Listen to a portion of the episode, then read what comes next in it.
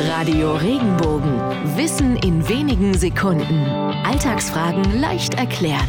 Welche freie Burg gab Freiburg denn ihren Namen?